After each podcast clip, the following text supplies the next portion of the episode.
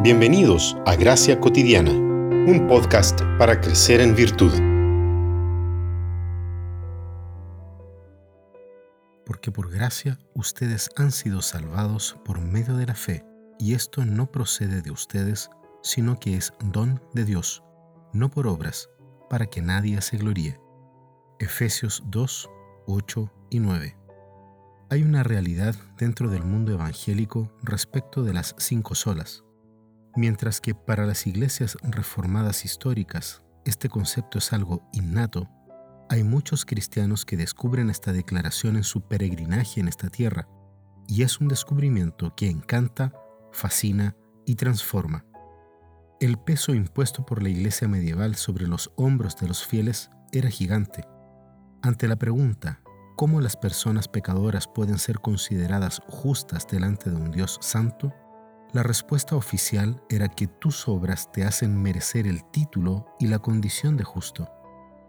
Lamentablemente, esa sigue siendo, en muchos contextos, la respuesta que se da hoy. Sí, la puerta de entrada es creer en Jesús. Sin embargo, si no haces el retiro, si no haces discípulos a un número determinado de personas, si no te multiplicas en un periodo de tiempo, si no pactas, si no siembras, si no haces algo, entonces eres menos amado, menos justo delante de Dios. Solo por la fe es ciertamente un acto revolucionario en este contexto. Sin embargo, ¿estamos realmente convencidos de que nuestra justificación es solo por la fe en la obra perfecta de Cristo? ¿O hemos caído hacia el otro lado y creemos en la fe teóricamente, el texto inicialmente leído nos dice que la fe verdadera es un regalo de Dios, y justamente porque es un regalo de Dios, no la podemos manipular.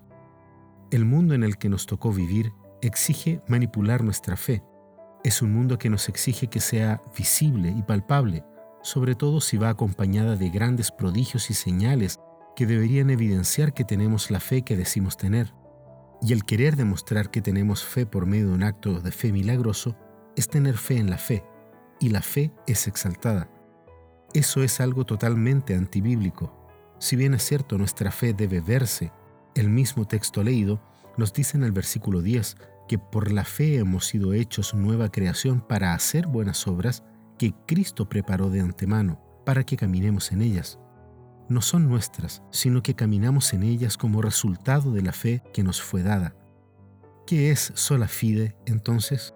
Estamos de acuerdo que tiene que ver con nuestra salvación, pero es mucho más. Sola fide es lo que nos permite confiar irrestrictamente en Dios.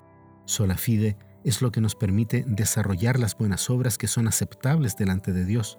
Sola fide es lo que nos da derecho a estar delante de Dios no teniendo ningún derecho. Sola fide es lo que nos permite ser llamados hijos de Dios y ser tratados como coherederos con Cristo.